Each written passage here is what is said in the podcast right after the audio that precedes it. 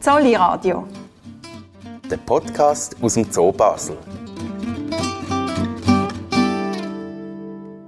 Herzlich willkommen im Zoo Basel. Hier ist einmal mehr Jenny Dage und der Lukas Meili. In der heutigen Sendung geht es um ein Tier, das ziemlich eindrückliche Eigenschaften hat. Es kann bis zu 12 Meter weit gumpen, hat Oberarm wie ein Bodybuilder und trägt seine Jungen ganz praktisch im Beutel vor sich her.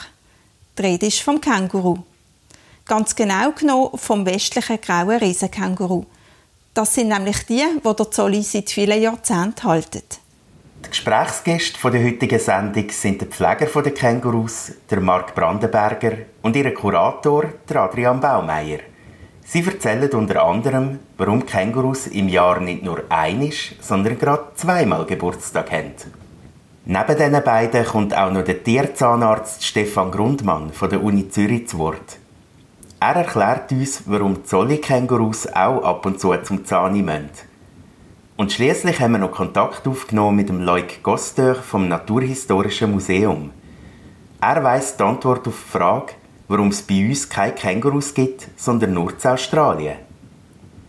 Bevor wir uns die Tiere aber genauer anschauen, klären wir mit dem Adrian Baumeier und dem Marc Brandenberger eine ganz grundsätzliche Frage. Vielleicht gerade zum Anfang, Adrian Baumeier, was macht eigentlich ein Kurator? Ähm, ein Kurator ist verantwortlich für die Tierhaltung. Der Begriff selber kommt eigentlich von früher, wo die Zoos mehr noch Sammlungen von lebenden Tieren waren und der Kurator für die Sammlung verantwortlich war, wie ein Kurator im Museum. Der Begriff ist geblieben, die Funktion hat sich ein bisschen geändert, wie uns heute nicht mehr als Sammlung von Tieren bezeichnen, sondern wirklich als Tierhalter. Also wir sind verantwortlich von, wie wir die Tiere halten, was wir mit ihnen machen, wenn wir Anlagen neu machen, wie wir die gestalten, was die für Bedürfnisse haben und dass wir die alle abdecken können. Und wie wird man Kurator? Ähm, ich, habe, ich selber habe Biologie studiert und habe mehr oder weniger per Zufall bin ich in die Zoowelt reingekommen und habe das ein bisschen lernen kennen, zuerst aus einer Perspektive als, als Guide, als, also eine Gruppe geführt im Zolli und also den Zoo ein bisschen lernen kennen und bin dann per Zufall die Möglichkeit bekommen, hier als Kurator zu arbeiten und dann ist es dann vor allem ein Lehren on the job, weil also als Biologe hat man zwar Grundlagen, aber das Tatsächliche, was man dann machen muss, das lernt man erst, wenn man wirklich das macht und merkt, okay, und es sind so zwei Sachen. Zum einen ist die Tierhaltung und bei uns im Zoll ist es so, dass die Kuratoren auch noch direkte Linie verantwortlich sind von den Tierpflegern. Also wir sind auch noch Vorgesetzte und haben noch eine Managementfunktion. Und das sind so die zwei Sachen, die wir zusammen machen. Und sind alle Kuratorinnen und Kuratoren im Zoll studiert? Jawohl, im Moment ist es, dass sie alle studiert. Das sind entweder Biologen, ähm, die Tierärzte oder äh, jemand hat noch Umwelt- und Naturwissenschaften studiert, der auch da als Kurator arbeitet. Dann Marc Brandenberger, was ist denn die Aufgabe von einem Tierpfleger? Also meine Aufgabe als Tierpfleger hier im Zoo Basel ist eigentlich alles rund ums Tier. Das heißt äh, Betreuung der Tiere, schauen auch, wie ist der gesundheitliche Zustand und äh, auch der Umgang natürlich mit den Besuchern, Fragen beantworten, Führungen machen, eben alles, was so eigentlich mit dem Tier selber so zu tun hat. Und wie wird man denn Tierpfleger? Hat man da irgendwie eine Ausbildung noch im Umgang mit Tieren, oder? Das ist ja so. Wir äh, haben eine Wildtierpflegerausbildung, die wir hier im Zoo Basel dürfen machen. Nachdem wir eigentlich schon fest angestellt sind, können wir die eigentlich noch berufsbegleitend in zwei Jahren statt in drei Jahren abschließen. Was war denn Ihre Grundausbildung, bevor Sie da im Zoo angefangen haben? Also bevor ich hier im Zoo Basel angefangen habe, habe ich eine Erstausbildung als Landschaftsgärtner gemacht. Und ist das äh, quasi die Voraussetzung, dass man schon eine Ausbildung hat, wenn man hier ankommt? Genau, das ist so. Im Zoo Basel muss man eigentlich zuerst äh, Erstausbildung haben, vorzugsweise eigentlich in einem handwerklichen Beruf. Also da ist natürlich Schreiner, Molo, Gärtner wie auch Metzger und so sind eigentlich eher gefragt, bevor man dann irgendwie vielleicht äh, Koch engagieren und einstellen.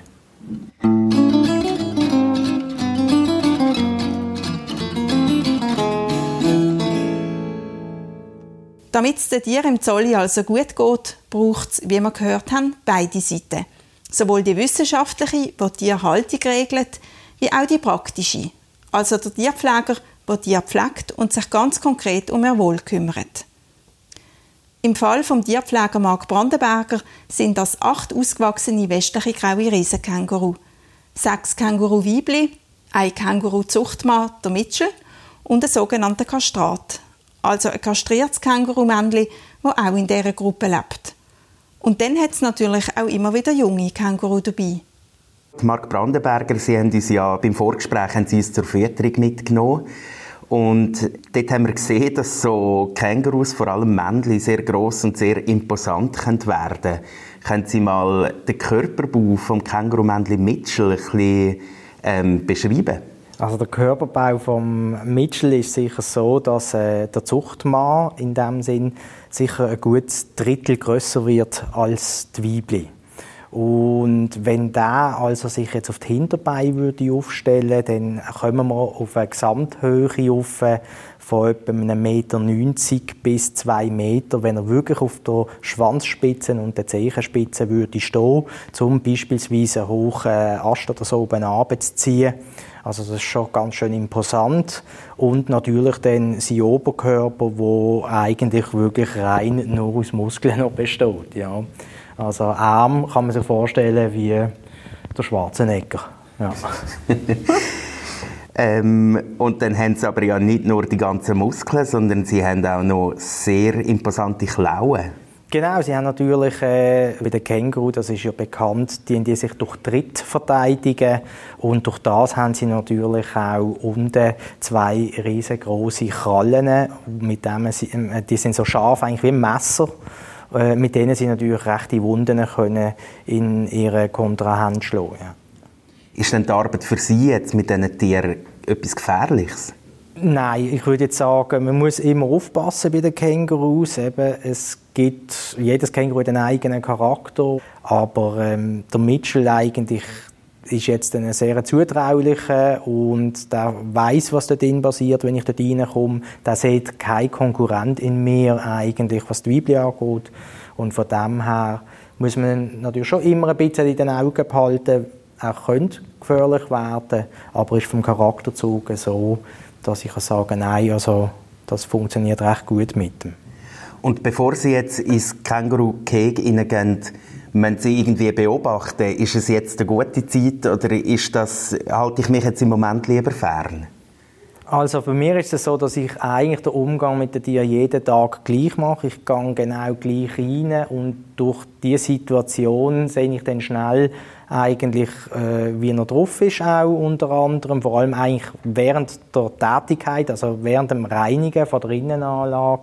Dann merke ich dann, normalerweise ist er umgänglich und läuft dann davon wenn ich ein bisschen in die Nähe komme und wenn er einen schlechteren Tag hat, dann läuft er eben nicht davon. Und anhand von dieser Distanz, wo sich dann verändert zwischen mir und dem Tier, wo er nicht darauf reagiert, äh, weiß ich dann schon, heute muss ich vielleicht ein bisschen eher aufpassen und vielleicht auch ein bisschen mehr Distanz behalten. Aber es ist nie so, dass mir eigentlich droht. Wenn es ihm total äh, auf den Senkel geht, dann kann er auch einmal äh, eine Art wie knurren und einfach mit einer Lautäußerung mir zeigen, dass es mir eigentlich nicht passt, dass ich jetzt da bin, dass er sich durch das bedrängt unwohl fühlt. Und dann ziehen sie sich zurück? Das ist so. Dann äh, möchte ich natürlich dort nicht eine Konfrontation irgendwie provozieren und dann ziehe ich mich zurück. Genau. Also zurück nicht in dem Sinn, dass ich mich jetzt da unterlege oder so, sondern ich putze in dem Moment halt dann einfach in einer anderen Ecke weiter und irgendwann wird dann der Mitchell dann die Fläche dort auch freigeben und dann ist das auch gut.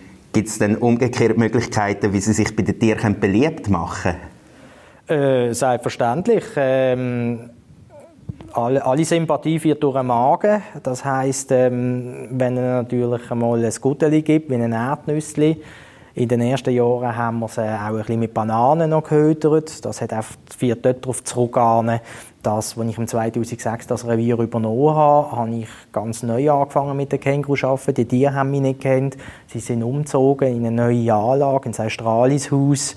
Und zum dort die Spannung ein bisschen nehmen und schneller an mich zu gewöhnen, hat man sie zum Teil dann eben mit so Gutelis ein bisschen bestochen. Und das hat eigentlich echt gut äh, funktioniert.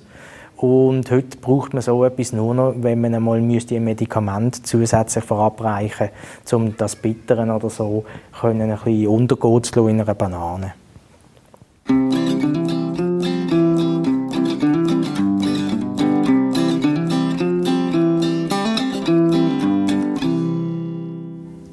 Adrian Baumeier, ähm, wie leben denn die Känguru eigentlich in Australien, also wenn sie in freier Wildbahn leben? Kängurus, die westlichen Gaureisenkängurus brauchen Grasflächen, also offene Flächen, wo sie, also Gras- oder Buschland, wo sie sich davor ernähren, das ist ihre Hauptnahrung. Und sonst eigentlich überall. Also von den Halbwüsten im südlichen Australien bis zu ähm, Stadtpark. Also auf Golfrasen zum Beispiel sind sie fast eine Plage, weil es zu viel hat. Und das natürlich wird bewässert, ist immer grün. Dann können die Känguru vor allem in der Trockenzeit und das Gras fressen, was natürlich nicht gut ist für den Rasen. Es gibt sehr viele Känguru, also wir reden da von Millionen von Tieren. Das ist nicht, dass es da wenig gibt, es gibt wirklich einen Haufen. Und ähm, sie kommen eigentlich in ihrem Verbreitungsgebiet, also jetzt die westlichen grauen Riesenkänguru, eher im südwestlichen ähm, äh, Australien bis so hoch in Melbourne ähm, äh, vor und dort eigentlich ja, praktisch allen Lebensräumen, wo irgendwie fressbares Zeug hat. Also entgegen vielen anderen Zollidien sind die überhaupt nicht äh, gefördert in Nein. dem Fall? Nein, die westlichen grauen Riesenkänguru sind überhaupt nicht eine gefährdete Art. Sie werden in Australien sogar äh, ziemlich stark, aber reguliert bejagt. Es ist ja schon noch eine komische Vorstellung. Hier bei uns gehen wir die Känguru im Zolli anschauen, weil sie eine Besonderheit sind und weil wir sie sonst nie sehen. Und in Australien hat es so viele, dass man sie sogar muss jagen muss. Da fragt man sich, warum gibt es Känguru eigentlich nur in Australien? Warum leben sie dort und eben nur dort? Mit dieser Frage sind wir ins Naturhistorische Museum Basel gegangen, zum Leuk Gosteur. Er ist Leiter der Abteilung Geowissenschaften und Kurator der Wirbeltiere. Um unsere Frage zu beantworten, warum Känguru nur in Australien leben, muss er in der Geschichte gerade ein bisschen ausholen. Es ist mit der sehr langen Geschichte der Beuteltiere verbunden eigentlich. Äh, Und wenn ich sehr lange sage, ich rede über äh, Dozenten von Millionen von Jahren. Also die, die Beuteltiere haben so eine lange Geschichte, äh, dass sie da irgendwann vor 50 Millionen Jahren in Südamerika und Australien isoliert geworden sind. Die Beuteltiere, wo die Känguru dazugehören, weil sie ihre Jungen eben in einem Beutel austragen, hat es also nicht mehr auf der ganzen Welt gegeben. Aber wie ist es gekommen, dass sie in Australien isoliert worden sind? Damals, vor 50 Millionen Jahren? Also die, die, die Plazentatiere und Beuteltiere haben sich äh, ungefähr gleich, sind ungefähr gleichzeitig ent, entstanden, vor ungefähr 100 Millionen Jahren. Und ähm, äh, die Beuteltiere waren nicht so äh, häufig damals äh, als die Plazentatiere. Sie sind auch noch kleiner geworden in, in, Zahl nach der ähm, Kreidezeit. Also sie haben diese äh, Massaussterben nicht so gut äh, erlebt und sind da plötzlich ähm, eher in den südlichen Kontinenten verbreiten geworden. Äh, Die Plazentatiere waren überall auf die Welt äh, verbreiten. Und mit der Tektonik, also mit der Bewegung von der Kontinenten damals, äh, haben sich diese, diese südliche Kontinenten äh, isoliert, also Antarktika, Südamerika und Australien. Und die, Plazentat die Beuteltiere, Entschuldigung, sind dann einfach äh, auf diesen Kontinenten geblieben. Dass es in Australien Känguru gibt, verdanken wir also im Kontinentaldrift. Australien hat sich abgespalten und die Beuteltiere gerade mit. In dem grossen, vom Meer umgebenen Kontinent haben sie sich in Ruhe können entwickeln und haben durch die Plazenta-Säugetiere nur sehr beschränkt Konkurrenz gehabt. Es ist so, dass die Plazentatiere sehr, sehr wenig, also sehr, nicht häufig waren über die ganze lange Geschichte, über die, über die letzten 50 Millionen Jahre. Die waren überhaupt nicht häufig in, in Australien. Deswegen konnten die Beuteltiere sich entwickeln und viele ökologische Nischen, äh, ähm, ähm, ähm, ähm, wie sagt man, äh, übersie äh, Besiedeln, besiedeln, oder? Ja. genau, besiedeln. Ja, Ja, ja, ja. ja. Ähm, jetzt gibt es viele Plazentatiere auch, aber sie sind sehr viel mit den Menschen gekommen und es führt zu Problemen für die, für die Beuteltiere, für die heutige Beuteltiere zum Beispiel. Die geografische Abgeschiedenheit von Australien hat insgesamt eine sehr besondere Tier- und Pflanzenwelt entstehen. Die Kängurus sind auch längst nicht die einzigen Tiere, die es nur in Australien gibt. Mehr als 80 Prozent der Säugetiere in Australien sind endemisch für Australien, sind nur in Australien zu finden. Und nicht nur die Säugetiere sind speziell für Australien. Ich denke, mehr als 90 Prozent von den Reptilien, Amphibien, Fische sind nur in Australien zu finden. Also die Arten, die in Australien sind, sind nur in Australien zu finden. Es ist wirklich, das ist ein, ein, ein Inselkontinent sozusagen, das seit 50 Millionen Jahren isoliert ist äh, im Ozean da und es äh, gab relativ wenig Einflüsse äh, aus, der anderen, äh, aus anderen Kontinenten und sie, sie haben sich einfach dort äh, in Isolation entwickelt.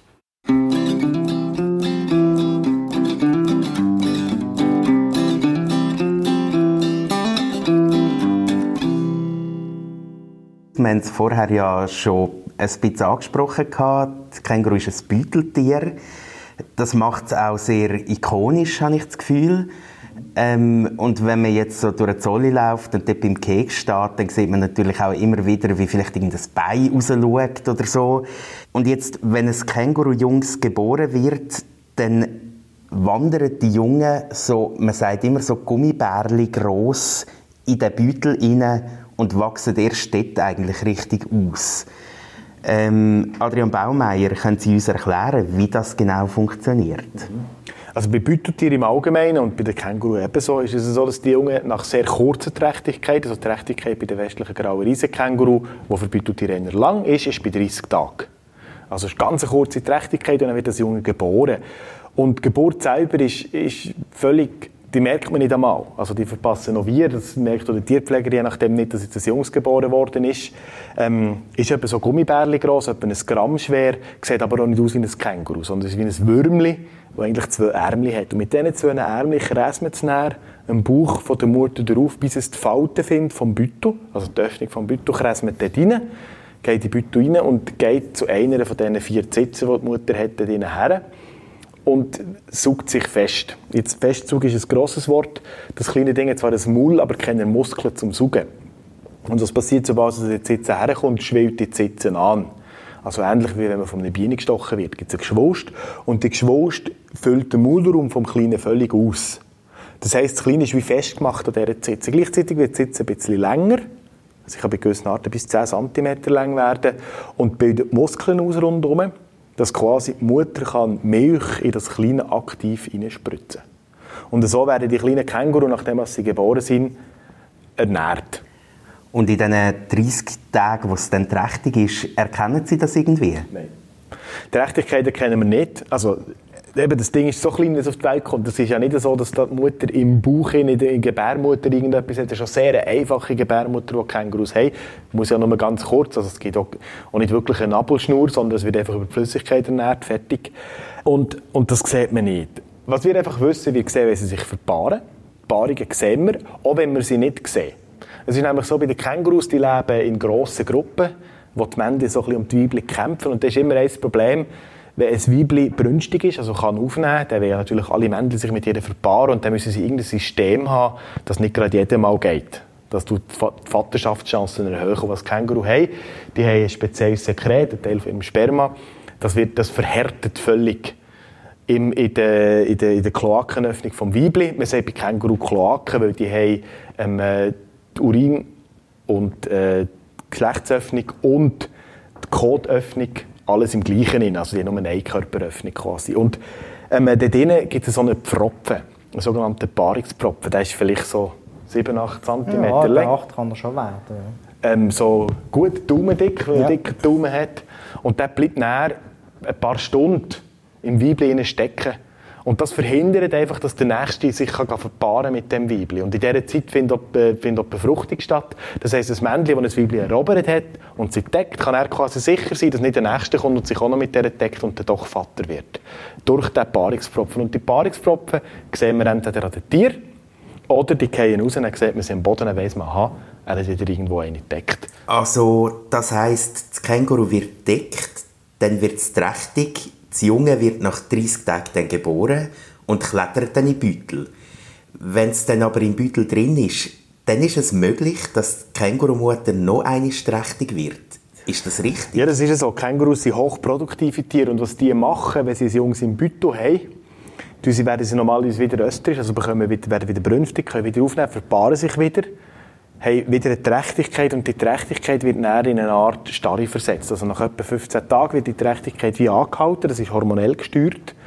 Durch das, dass eben ein Jungs an einer Zitze hängt, tut Hormon Feedback geben, dass sich die Junge nicht so weiterentwickeln und das bleibt dann in einem, in einem so einem Status Quo auf Reserve. Und wenn die Junge, sobald die Junge weg ist, weil es gross genug ist und rausgeht, oder weil es stirbt, dann kann sie die Trächtigkeit wieder anknipsen quasi und innerhalb von zwölf Tagen kommt das nächste auf die Welt. Also es ist wirklich zum maximalen Output produzieren. Es ist so, wenn die Jungen nach etwa acht bis neun Monaten tatsächlich aus dem Beutel rauskommen und nach etwa einem Jahr auch nicht mehr reingehen, trinken sie noch weiter Milch. Also sie dürfen immer noch den Kopf reinstecken und Milch trinken, bis sie etwa anderthalbjährig sind. Und in dieser Zeit hat normalerweise die Mutter bereits wieder ein kleines Junges im Beutel, das heranwächst. Sie hat dann quasi an einer Sitze ein kleines, an einer anderen Sitze das grosse, das von außen trinkt. Und es kann sein, dass sie noch das drittes in der Gebärmutter hat, angehalten. Ähm, ich muss dazu aber gerade sagen, die westlichen grauen Riesenkängurus sind eine Ausnahme bei den Kängurus, die können das nicht. Die östlichen können es, die roten können es, die meisten Wallaby können es, die ganzen kleinen können es. Aber die westlichen grauen Riesenkängurus sind wirklich eine Ausnahme, die das Embryo anhalten nicht können machen. Also die müssen, nachdem das Junge aus dem Beutel ist, sich ganz normal wieder verpaaren und dann kommt die Trächtigkeit von 30 Tagen. Es ist also ein ziemlich raffiniertes System, das die Kängurus für ihre Fortpflanzung entwickelt haben. Übrigens haben Kängurus wegen dem System auch zweimal Geburtstag. Nämlich dann, wenn sie geboren werden, also wenn sie eben als kleines Würmli in Beutel klettern. Und das zweite Mal, wenn sie nach acht bis neun Monaten den Beutel zum ersten Mal verlassen. Das ist auch der Moment, wo in Zolli dann als offizielles Geburtsdatum notiert wird.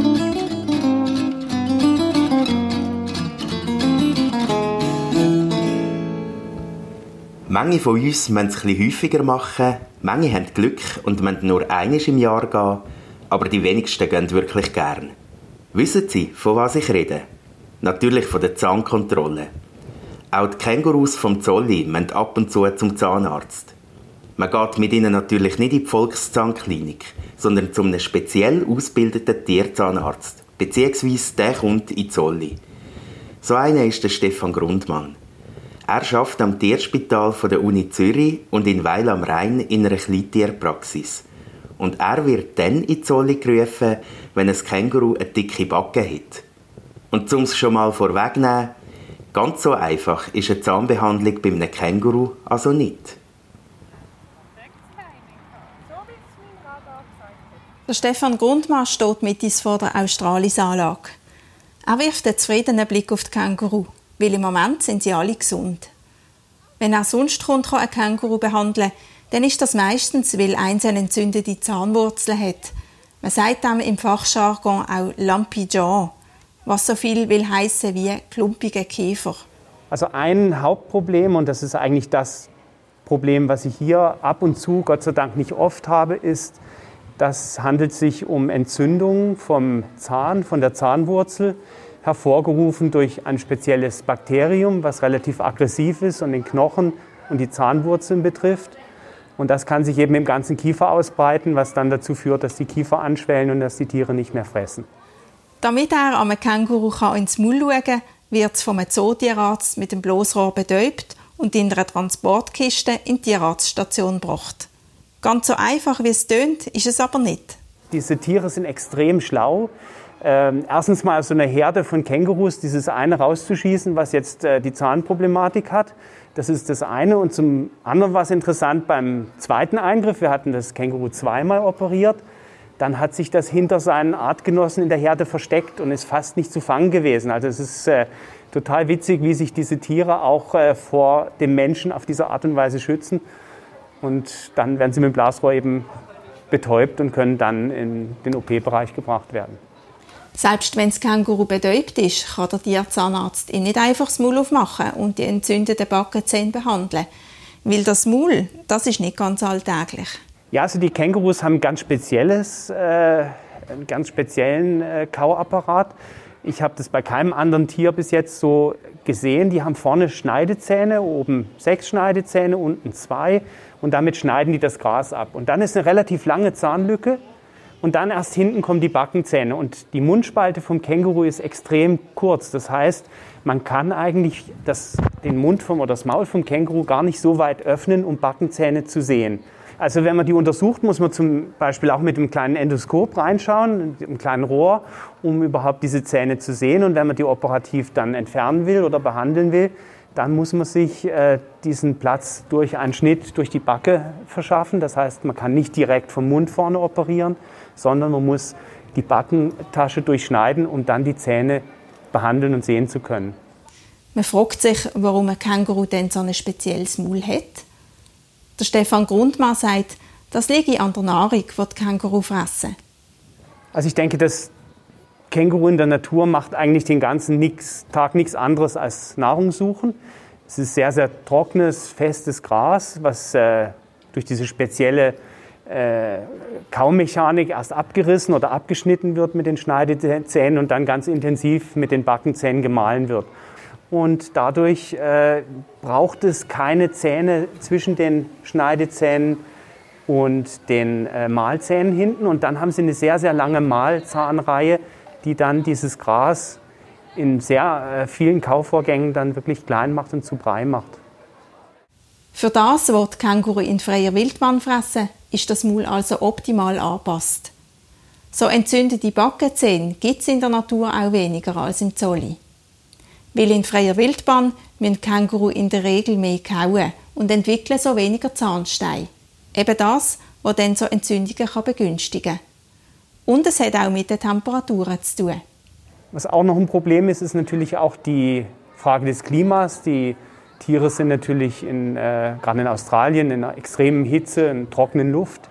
Hier ist es doch teilweise feucht. Wir haben viel intensivere Jahreszeiten und das begünstigt eben auch die Vermehrung von diesem Bakterium. Also es ist ein Faktor ist die Ernährung, ein anderer sicher auch die klimatischen Bedingungen. Im Zolli schaut man darum, dass man den Känguru auch immer wieder Futter, wie zum Beispiel ein ganzen Fenchel gibt, wo sie im wahrsten Sinn vom Wort dran zu kauen haben.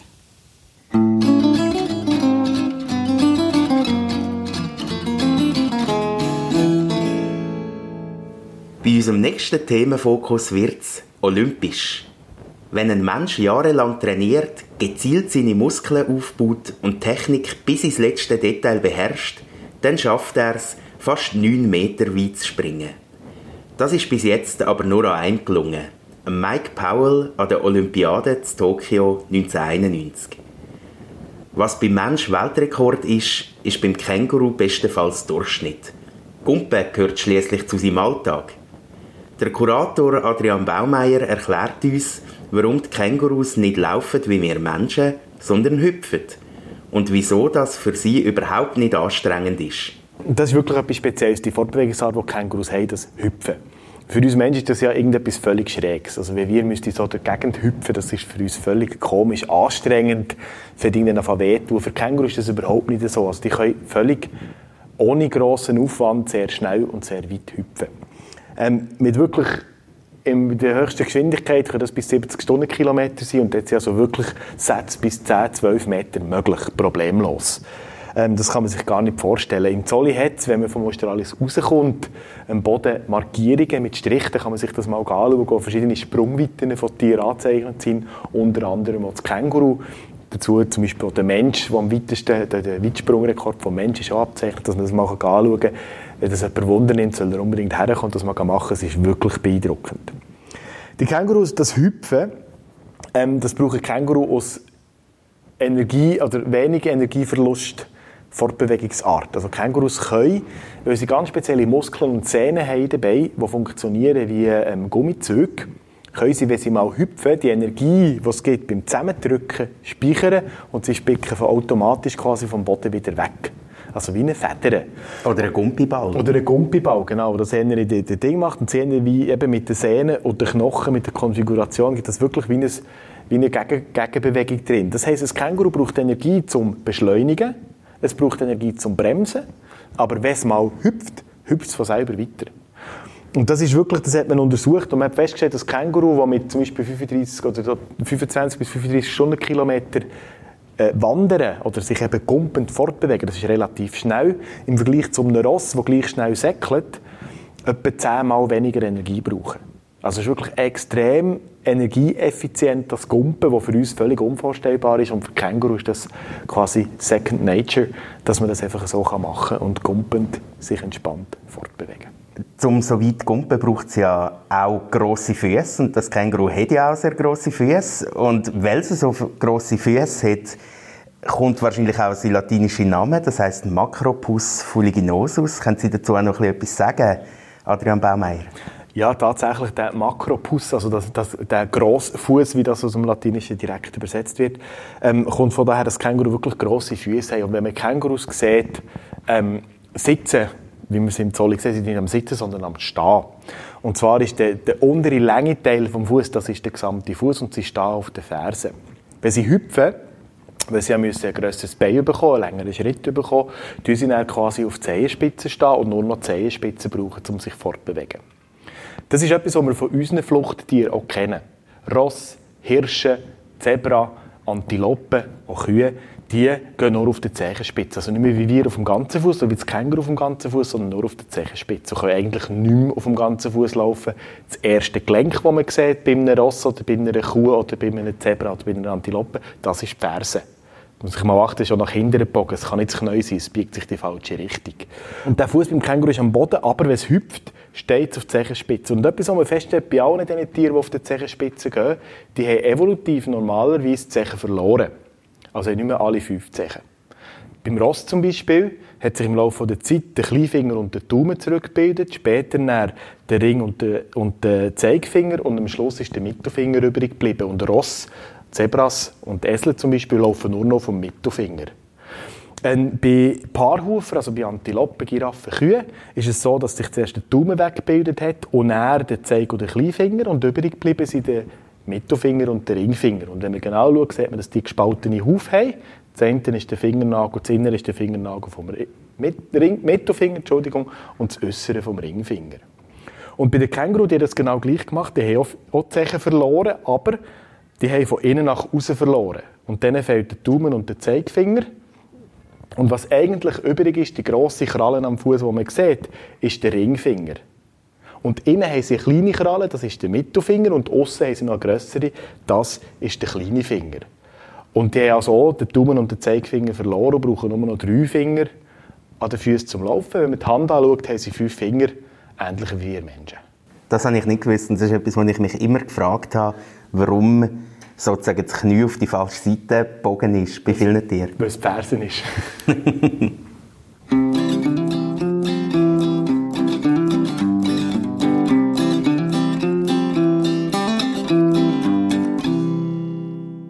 Was ist denn für Sie, Marc Brandenberger, das Faszinierende an der Arbeit mit den Kängurus? Also Kängurus im Allgemeinen sind für mich recht großartige Tiere. Ich finde gerade das ruhige Wesen, äh, die eher skurrile Form, wo das Tier hat, mit den eher verkürzten Vorderbeinchen, Pfoten, mit diesen kräftigen Sprungbeinen. Es ist, es ist schön, mit denen zusammen zu arbeiten. Ich arbeite sehr gerne mit den Kängurus zusammen. Ja. Kennen Sie sie irgendwie auch persönlich? Also haben Sie unterschiedliche Charaktere? Ja, ja, das ist natürlich so. Jedes von diesen Tieren hat einen eigenen Charakter und ist auf seine Art eigen. Es hat Tiere, die eher schüch sind, es hat Tiere, die recht zutraulich sind. Es gibt sensiblere Tiere, die eben auch schneller gestresst sind, wenn etwas ist. Und äh, zum Beispiel ein Weibli, das ich heute noch habe, die ist seit 2006, also die habe ich dort übernommen schon. Und dort ist es gegangen, also wirklich zehn Jahre, bis ich sie können vorhanden mal ein Nüssli, ein Gudeli geben. Alle anderen sind eben schneller gekommen auf die Bananenstückchen oder so. Und das ist also wirklich zehn Jahre gegangen, bis sie das Vertrauen in mich bekommen hat, auch einmal etwas von der Hand zu nehmen. Und sie reklamiert jedes Mal. Wenn man in die Nähe kommt, dann wird einfach gemögt. Die mögt immer. Die kommt auch zu einem an, wenn man das Futter anlegt. Und nachher äh, mögt sie die an, so quasi, du bist zu viel da, gang mal, du störst. Aber sie ist zu mir gekommen, da drinnen. Das muss man wohlgemerkt auch immer sagen. ja. Wir sind auch für diese Sendung ein bisschen im Zolli herumgegangen und haben die Leute gefragt, was sie gerne wissen über das Känguru. Ist schon mal ein Känguru aus dem Kegel rausgehüpft? Äh, von der Großen eigentlich noch nie. Bei den Kleinen ist es auch schon vorgekommen, dass einmal eins äh, durch einen Haken durchgeblumst ist und dann außerhalb am Morgen gestanden ist, als ich zum Dienst gekommen bin. Und dann habe ich zuerst mal müssen mit Kollegen das Junge wieder einfangen, das natürlich verängstigt war, weil die Mutter ist drinnen gestanden, hat es nicht können holen und das Junge ist einfach auf der anderen Seite gestanden. Das hat es auch schon gegeben, ja. Und das ist dann irgendwie durch den Zaun durch, oder, oder ist, er, ist er hoch genug, dass sie nicht drüber kumpen oder? Nein, also der Zaun tun. Eben, es ist natürlich so, da, wir haben es jetzt gerade vorher gehört vom Adrian Baumeier, ein Känguru kann also bis zu 10, 12 Meter weit kumpen und kann natürlich eine Sprunghöhe haben aus dem Satz von über 2,20 Meter. Und also die kommen bei uns eigentlich auch über den Haken, wenn sie das möchten oder vorne über den Wassergraben. Aber die Tiere fühlen sich natürlich dort am wohlsten, in der Umgebung, die sie auch kennen. Und es gibt für sie eigentlich keinen Grund, das zu verlassen. Und das Junge ist dann einfach auf der Seite in den Haag reingekommen und da sind ja grössere Maschen und die Maschen ist dann aber eine gewisse Höhe einfach ein bisschen grösser gewesen als die Beutelöffnung zum Beispiel und dann ist es einfach dort durch plumpst. Es ist noch bemerkenswert, dass der Markt sagt, es ist durch den Zaun durchgekommen und nicht drüber oder auch nicht über den Wassergraben. Und das ist tatsächlich so, die Wassergraben ist für den Känguru nicht wirklich ein Hindernis. Der hat drei Meter, das Känguru kann zehn Meter weit kumpen. Also es könnte problemlos rauskumpen, das ist noch nie vorgekommen. Und der Markt hat ja schon angetönt, warum. Sie fühlen sich daheim in der Anlage. Sie haben keinen Grund, aus dieser Anlage rauszugehen. Draussen hat es Menschen, das sie eher schüch, das finden sie eher ungewöhnlich. Darum gehen sie auch nicht raus. Und das ist eigentlich eine grundsätzliche Sache bei Zootierhaltung. Man probiert den Tieren ein Zuhause zu bieten, wo sie sich so wohl fühlen, dass sie gar nicht erst weggehen. Und darum lenkt der Wassergraben eher aus psychologische Barrieren. Hier ist quasi dein Zuhause fertig und muss nicht unbedingt eine Barriere sein, wo die Tiere überhaupt nicht durchkommen. Es gibt ein paar Ausnahmen. Löwen und Elefanten, Tiere, die ungemütlich werden können, da haben wir sichere Anlagen, wo die nicht rauskommen. Aber das Känguru, das nicht wirklich gefährlich ist, ist das nicht so das Problem. Dann haben wir hier noch eine Frage von einer kleinen Zoobesucherin. Haben alle Kängurus Beutel? Also alle Kängurus haben einen Beutel, außer die Männchen. Die Männchen haben keinen Beutel. Und kann man in diesem Beutel auch andere Sachen transportieren wie jetzt Jungs? Nein, in der Tat eigentlich nicht. Aber es hat einmal äh, einen Aprilscherz gegeben hier im Zoo Basel, wo ich leider nicht kann datieren kann, aus welcher Zeit. Das ist, muss aus der Anfangszeit von der Känguruhaltung sein. Dort sind sie noch da hinten im Antilopenhaus gesehen und dort äh, hat man den Leuten eigentlich erzählt, in dem 1. April-Scherz, dass die Emus Eier haben und die nicht selber ausbrüten und dass man die jetzt den Kängurus im Beutel gegeben hat, weil dort das optimale Klima auch für die Emu-Eier ist und man darum auch äh, ein bisschen ruhiger soll sein, weil jeden Moment so eine Emu könnte schlüpfen im Beutel rein. Ja, das habe ich aber mitbekommen durch einen uralten Zeitungsbericht, eben, wo das ähm, veröffentlicht worden ist damals. Leider eben ist kein Datum drauf. Ja. Aber sonst kommt nichts anderes. Unsere Jungs in der Beutel. Ja. Wahrscheinlich hat es ganz Basel geglaubt. Was essen Känguru am liebsten? Also Kängurus sind ja Pflanzenfresser und wenn man jetzt so in der Natur schaut, was sie fressen, dann sind es eher Grastypen, Laub, Äste. Ähm, sie können auch buddeln nach Wurzeln und äh, das fressen. Und bei uns im Zoo bekommen sie viel Gemüse, Rüebli, Rande, Fenkel. Das ist so eine Mischung, die wir reingeben, wo wir sehr gute Erfahrungen damit gemacht haben. Sie haben 24 Stunden Zugang zu Emt also ähm, ein Typ Heu. Dann bekommen sie Äste natürlich, im Sommer mit Laub, im Winter ohne Laub, wo sie halt mehr Rinden und Knöspel nehmen. Und natürlich bekommen sie dann auch noch so Ergänzungsfutter wie Pellets, wo man einfach noch mal ein bisschen hilft, Spurenelement, Vitamin, Mineralien reinzugeben, damit das Ganze nicht einseitig wird. Saisoniell gibt es auch mal Mais, also es ist eine breite Bandbreite eigentlich, wo man hier an pflanzlicher Nahrung den Tieren geben können.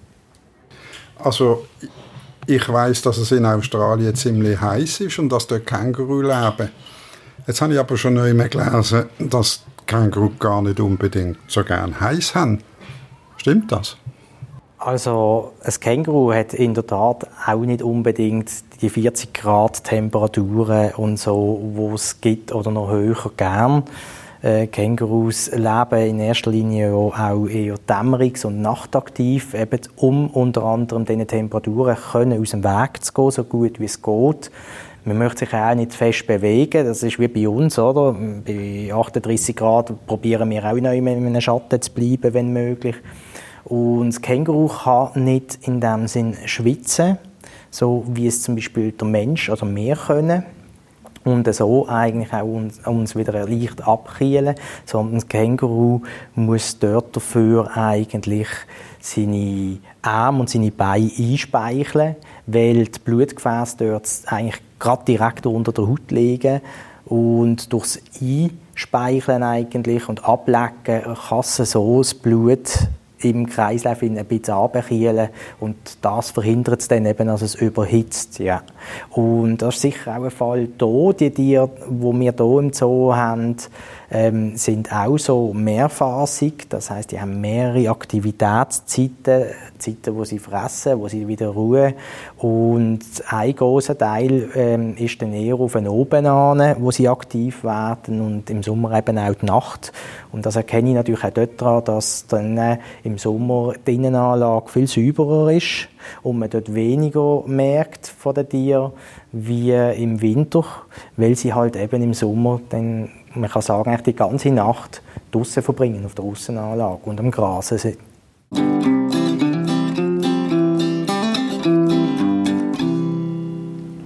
Jetzt sind wir schon fast am Schluss dieser Sendung angekommen. Und das heißt, wir kommen, wie immer, noch zum Beobachtungstipp. Und bei dem geht es in der heutigen Sendung im weitesten Sinn um Hausarbeit. Wenn man sich nämlich bei den Kängurus ein bisschen Zeit nimmt und sie mal 10 bis 15 Minuten beobachtet, fällt einem auf, wie sie sich plötzlich verrenken und ihre Schnauze in eigene Beutel stecken. Sie gehen dort aber weder etwas naschen, noch mit dem Jungen im Beutel spielen, sondern sie gehen aufräumen. Wenn Sie, liebe Zuhörerinnen und Zuhörer, die sogenannte Beutelreinigung auch mal beobachten wollen, verratet Ihnen der Mark Brandenberger jetzt, auf was Sie genau achten Die Beutelreinigung, das ist in dem, dass äh, das Weibli einfach aufgerichtet dort steht und nachher der Beutel mit den Pfötchen wirklich aufhebt quasi und dann mit dem Kopf reingeht und den Beutel sauber rausschlägt mit der Zunge. Also, und den kann man zu jeder Tageszeit drinnen sehen, auf der Innenanlage, so wie natürlich auch auf der Aussenanlage. Und warum muss das Känguru den Beutel überhaupt reinigen? Was ist denn da so für Dreck drin? Also da sind natürlich die ganzen Ausscheidungen vom Jungtier drin, oder? Also, äh, der Kot und, und der Urin, oder? Wo das Junge natürlich ähm, da sich sehr selber auch ernährt dort mit der Milch, äh, ausscheidet. Und das geht natürlich nicht aus dem Beutel, um sich schnell zu versäubern und dann wieder zurück. Das übernimmt in dieser Situation immer noch die Mutter. Gut. Wunderbar. Wir danken Ihnen vielmals für das Gespräch und äh, für die Auskunft von von Aussicht vom Tierpfleger und sowohl auch aus Sicht vom Kurator. Vielen Dank. Danke, gerne. Danke auch, ja. Und ganz zum Schluss wollen wir Ihnen, liebe Zuhörerinnen und Zuhörer, noch eine Anekdote mit auf den Weg geben, die uns der Tierzahnarzt Stefan Grundmann erzählt hat. Ich habe einen sehr guten Freund, den ich in Australien besucht habe und der hat auch in Australien gelebt lange Zeit. Und er hat mir was Interessantes gesagt. Die Wappentiere von Australien ist der Emu und der Känguru und das Känguru. Und das sind beides Tiere, die nicht rückwärts laufen können. Und das ist irgendwo diese Philosophie, diese Lebensart der Australier, dieses nach vorne gehen, das nach vorne schauen. Das fand ich ein ganz schönes Bild und eine ganz schöne Sache, dass das äh, deswegen ein Wappentier von Australien ist. Zolli Radio der Podcast aus dem Zoo Basel.